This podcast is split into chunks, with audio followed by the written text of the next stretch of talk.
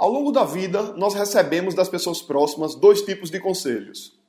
Um deles nos leva adiante e nos ajuda a alcançar o sucesso. O outro nos atrapalha e nos impede de realizar nossos sonhos. Nesse episódio, eu vou falar exatamente sobre que tipo de conselho você tem que evitar para chegar no lugar onde você quer.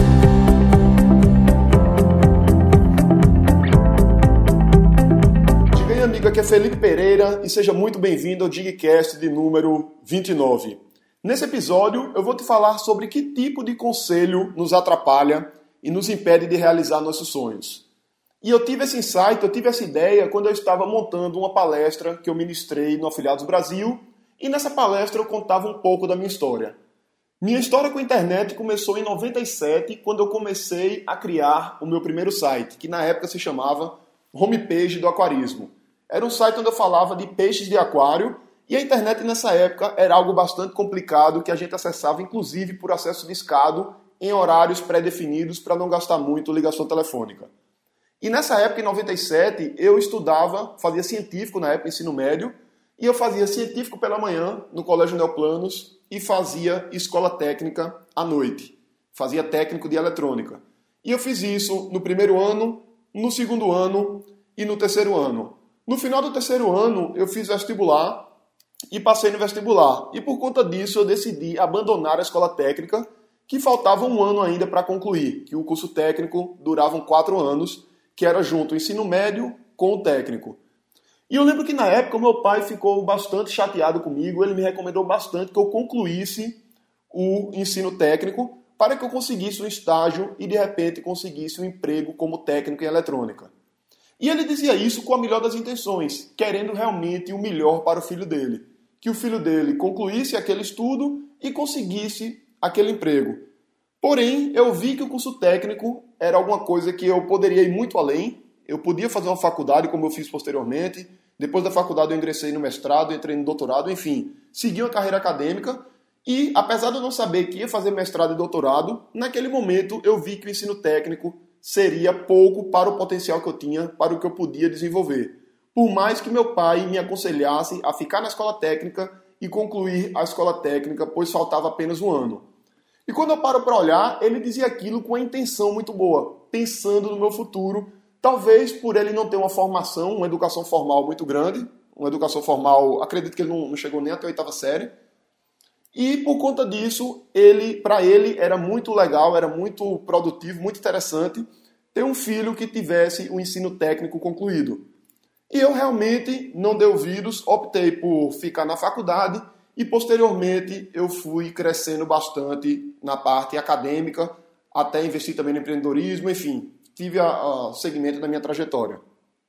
Outro momento também que eu lembro bastante interessante foi quando eu comecei a trabalhar no colégio, e aí eu fazia faculdade pela manhã, trabalhava à tarde e estagiava à noite, e comecei a pegar alguns projetos de sites como freelancer. Comecei a desenvolver sites para a internet.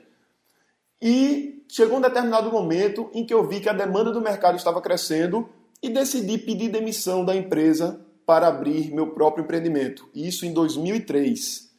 Na época, novamente, minha mãe, dessa vez, ela sugeriu que eu não pedisse demissão, que eu devia continuar no colégio, que lá era carteira assinada, que lá eu teria mais segurança. E aí eu não dei ouvidos novamente e decidi pedir demissão e abrir meu negócio. Ela me deu todo apoio, foi comigo comprar os computadores, foi comigo comprar as mesas, ar-condicionados, a gente dividiu no cartão e ali começou a minha trajetória empreendedora. O interessante dessas duas histórias é que o meu pai, no primeiro momento de não abandonar a escola técnica, e minha mãe, no segundo momento de não sair do emprego, ambos estavam me dando conselhos com o objetivo de me proteger, pensando no meu melhor pois é isso que a gente deseja para os nossos filhos. Inclusive agora, eu como pai do, do Daniel, falo isso com bastante propriedade. Eu tinha a Maiana, que era minha enteada, e agora eu tenho a Maiana e tenho o Daniel, e a gente está o tempo todo preocupado com o que os nossos filhos vão fazer, com o que é que nossos filhos podem fazer para ter mais resultados e assim por diante. O problema é que a gente, quando dá alguma sugestão, a gente dá aquela sugestão baseado no nosso mindset, no nosso modelo mental. E esse é o tipo de problema que, se você ouve todos os conselhos, você vai levar. Quem está te dando um conselho, seja um parente teu, teu pai, tua mãe, teu irmão, teu filho, teus avós, sejam amigos muito próximos ou outros familiares, essas pessoas estão te dando conselhos para o teu bem. Porém, você precisa saber filtrar que tipo de conselho as pessoas estão dando, que pessoas que estão conscientes da situação, pessoas que têm um modelo mental que está alinhado com aquilo que você está querendo fazer e que pessoas estão com um modelo mental completamente diferente. Então imagina que você tem pais empreendedores e você resolve fechar teu negócio para fazer um concurso público. Teus pais não vão gostar, vão achar estranho.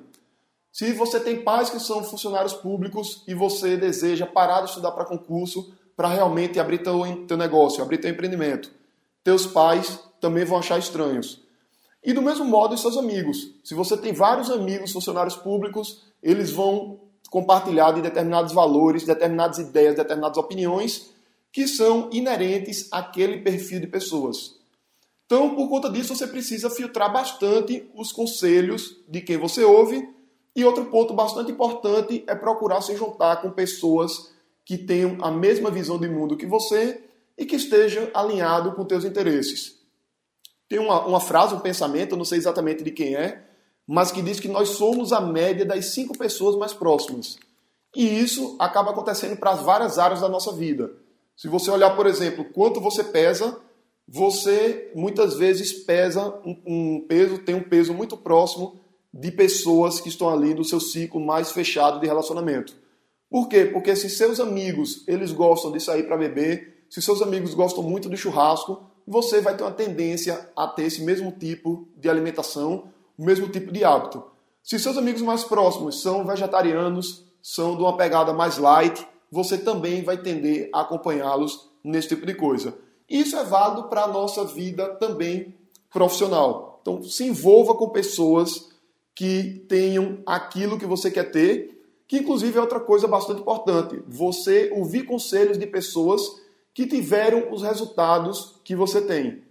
Hoje eu participo de alguns grupos de mastermind eu tenho alguns mentores e esses mentores são pessoas que eu admiro e são pessoas que seguiram o caminho que eu estou seguindo, que alcançaram os resultados que eu estou alcançando.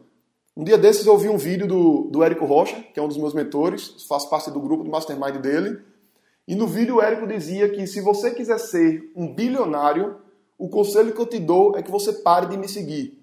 Ou seja, ele estava dizendo que quem quisesse ser bilionário parasse de segui-lo, dando uma recomendação até esquisita, porque ele não era bilionário ainda. E ele só pode falar sobre aquilo que ele tem resultado. Então, esse é um resumo aqui do Digcast 29 para você. Procure andar com pessoas que têm um mindset positivo, pessoas que têm um resultado que você deseja e pessoas que tenham um modelo mental que entendam aquilo que você esteja querendo fazer. Seja isso empreender, seja isso criar um infoproduto, seja ser um afiliado, abrir uma agência, ser um profissional da área, enfim, procure pessoas que estejam alinhados com a tua visão de mundo e não necessariamente isso quer dizer pessoas que concordem absolutamente com você.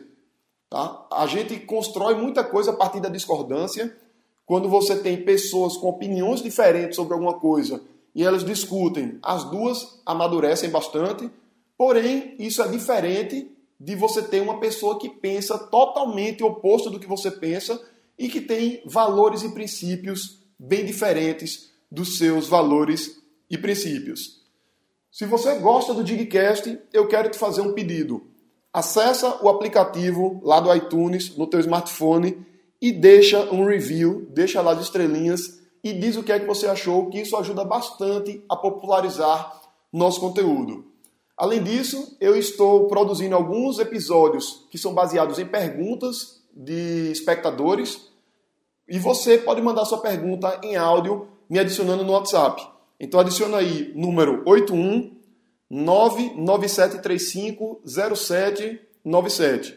Vou repetir, 81 997350797. Adiciona esse número no WhatsApp e manda um áudio se apresentando e mandando a tua pergunta, que eu estou selecionando algumas perguntas para gravar aqui novos episódios do Digcast. É isso aí, um grande abraço, tenha um ótimo final de semana e até a próxima segunda-feira que viremos com o episódio 30.